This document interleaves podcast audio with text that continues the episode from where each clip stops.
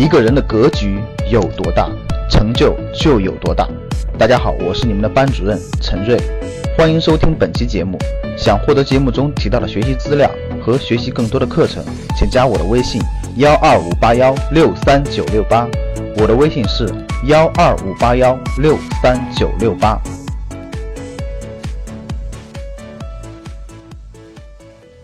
在九月二十二号到二十三号这两天的时间内，西安、重庆、南昌、南宁、长沙、贵阳、石家庄、武汉等八个城市密集出台了新一轮的楼市调控措施，从限购到限售，这些城市呢，大多数都实行了限售政策。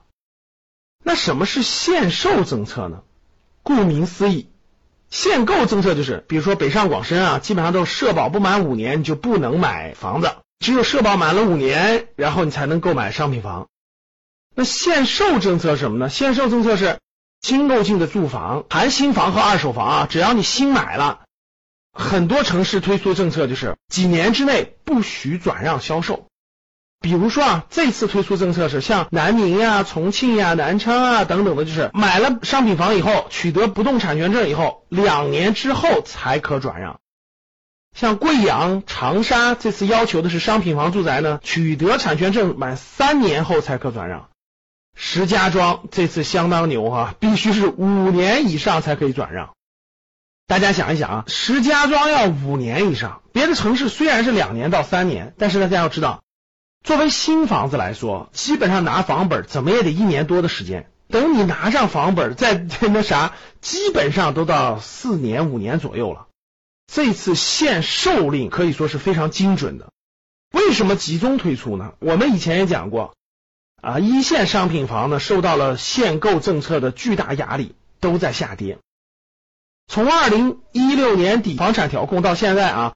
我在北京可以明确说，商品房住宅是一平米平均是降了一万。比如说，如果你买的是很好位置的学区房呢，基本上一平米是降了两三万。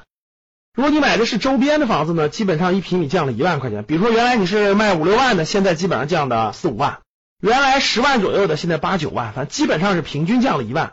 大家要知道，一套房子八九十平米，这就少了八九十万，可想而知这个波动幅度啊。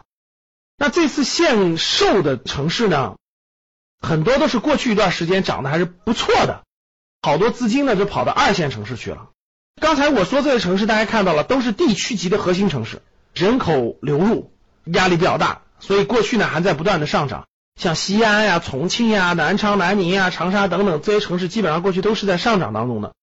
这次限售令拉高了你的持有成本，对于很多贷款买房的人来说，他每多持有一年，他就要多几万的持有成本。那每多五年，这几十万的持有成本上去了，他很难获得高额的暴利空间了。